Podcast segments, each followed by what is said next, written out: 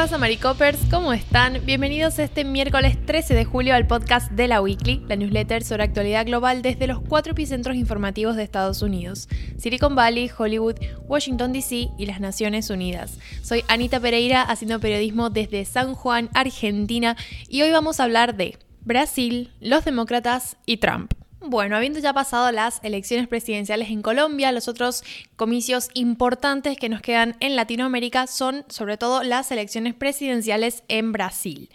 Algunas cosas ya he ido adelantando, pero por hacer un repaso, lo que sabemos es que se vuelve a presentar el actual presidente de Brasil, Jair Bolsonaro, para conseguir un segundo mandato, un renovar su mandato, ¿no? Y por otro lado, sabemos que se va a presentar como candidato presidencial el expresidente Ignacio Lula da Silva, que es un presidente bastante conocido y que, de, o sea, un expresidente bastante conocido y que, bueno, en su momento estuvo encerrado, luego se demostró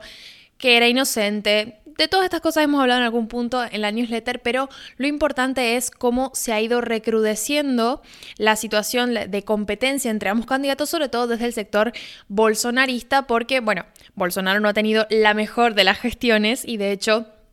También hemos hablado mucho de todas las, las, metidas de pata y los problemas que ha tenido Bolsonaro. Ha tenido un montón de manifestaciones de diversos sectores, de hecho. Digamos, ha tenido una gestión que es criticable por varios puntos, ¿no? Sobre todo con el contexto de pandemia en el que, bueno, evidentemente eh, Bolsonaro no se supo desempeñar y de hecho agravó muchas instancias. Entonces llegamos al contexto de elecciones con una situación bastante desfavorable para Bolsonaro. Pero de a poco vamos empezando a ver cómo se está preparando para estos comicios y lo está haciendo a través de una retórica, de una forma discursiva que de alguna forma está alentando a la violencia. Y esto es un poco un análisis de los militantes de Lula, pero también tiene que ver con eh, expresiones puntuales que ha usado el presidente en discursos y demás, donde, bueno, compara la campaña electoral, por ejemplo, con una guerra, o dice que, bueno, en un, en un discurso que dio a las Fuerzas Armadas hace poco, dijo como, bueno, esta cuestión de dar la vida por la patria, y no solamente ante eh, ataques extranjeros, sino también ante fuerzas internas. Es como, está dejando pistas en sus discursos que hablan de, bueno, si es necesario, a veces hay que recurrir a la violencia y esto puede tener consecuencias sumamente devastadoras que un poco ya se han empezado a ver. El pasado domingo, un dirigente del Partido de los Trabajadores, que es el partido del expresidente Lula, fue asesinado durante su festejo de cumpleaños, que de hecho era temático del el partido en el que milita y en el que se desempeña, por un defensor del actual, del actual presidente, Jair Bolsonaro, que además era policía penitenciario federal. Él, bueno, irrumpe en esta fiesta de cumpleaños, primero gritando y vociferando cosas como Bolsonaro presidente, insultos y demás, se va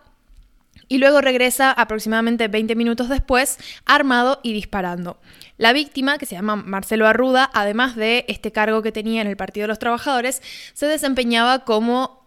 guardia de la municipalidad de Foz de Iguazú, que es la zona en donde se produjo todo este hecho. Entonces tenía un arma reglamentaria que la usó en ese momento y respondió al ataque de este policía. A pesar de que de alguna forma pudo defenderse de este ataque, este hombre, el, el, dirigente del Partido de los Trabajadores, finalmente falleció y su atacante está internado y bajo custodia por estos cinco disparos que recibió de su víctima.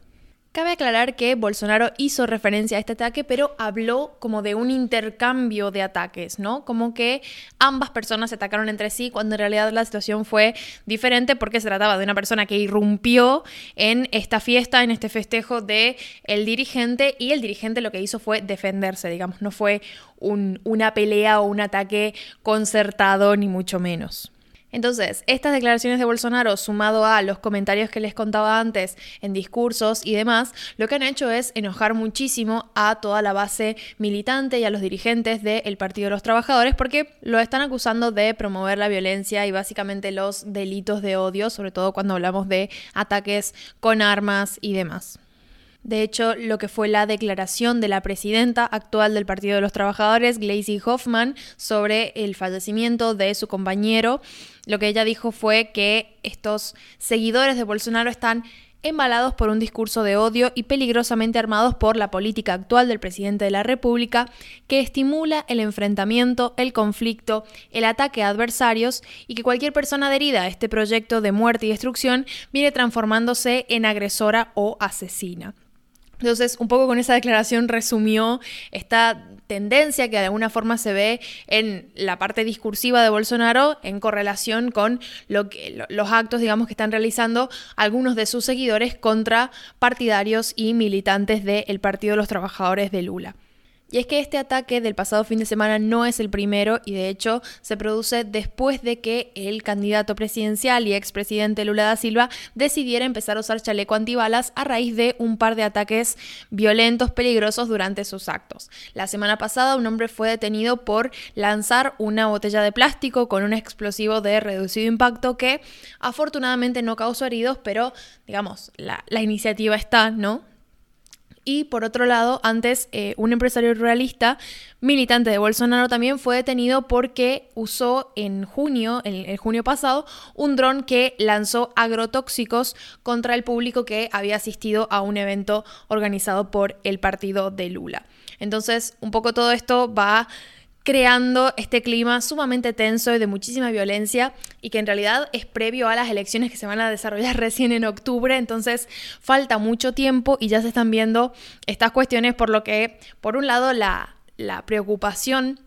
de los militantes de Lula y demás es sumamente justificada y por otro lado nos habla de cómo los próximos meses probablemente se vuelvan todavía más duros porque se entiende que mientras más cerca de la fecha de los comicios mayor va a ser la, la tensión entre los militantes de ambos bandos. Es algo de lo que sin duda vamos a estar pendientes las próximas semanas conforme se acerquen cada vez más estos comicios presidenciales. Pero ahora vamos a pasar a los titulares que tienen que ver con Estados Unidos, ambos, pero el primero se centra en los demócratas y en cómo varios candidatos senatoriales han estado desvelando esta semana sus enormes recaudaciones de dinero en el segundo trimestre del año.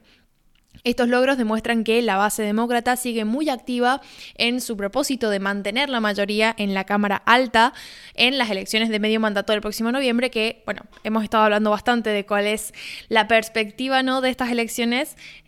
con un primer vistazo, los demócratas tienen bastantes problemas, pero digamos que este titular va sobre cómo las recaudaciones están bastante bien posicionadas y cómo en realidad el partido se está preparando para estos comicios. En Estados Unidos, recaudar millones de dólares por parte de los constituyentes es clave para mantener vivas las opciones de los candidatos senatoriales, porque con ese dinero luego los candidatos tienen que pagar a sus empleados, consejeros, encuestadores, además de toda la inversión en campañas publicitarias con las que se van dando a conocer en cada uno de sus estados. Los candidatos demócratas que revelaron sus recaudaciones están actualmente compitiendo en estados que están representados por republicanos, por ejemplo Florida, North Carolina, y bueno, están mostrando que están recaudando mucho dinero, pero también es cierto que lo están gastando a una velocidad enorme para de alguna forma hacer olvidar los pésimos números de favorabilidad que está teniendo Joe Biden, su opinión pública de la que hablamos ayer también. Bueno,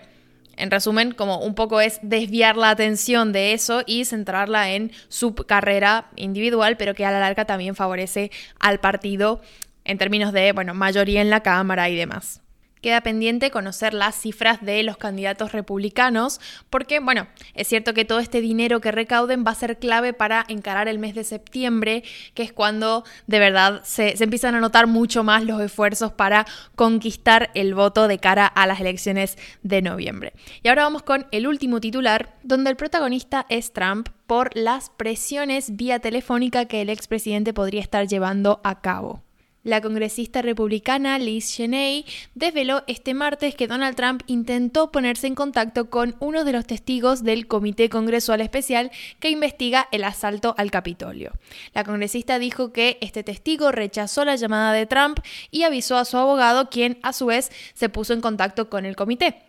Lo que está diciendo esta congresista es que, bueno, por un lado ya han referido toda la información al Departamento de Justicia y esto está siguiendo el curso legal que debe seguir la investigación,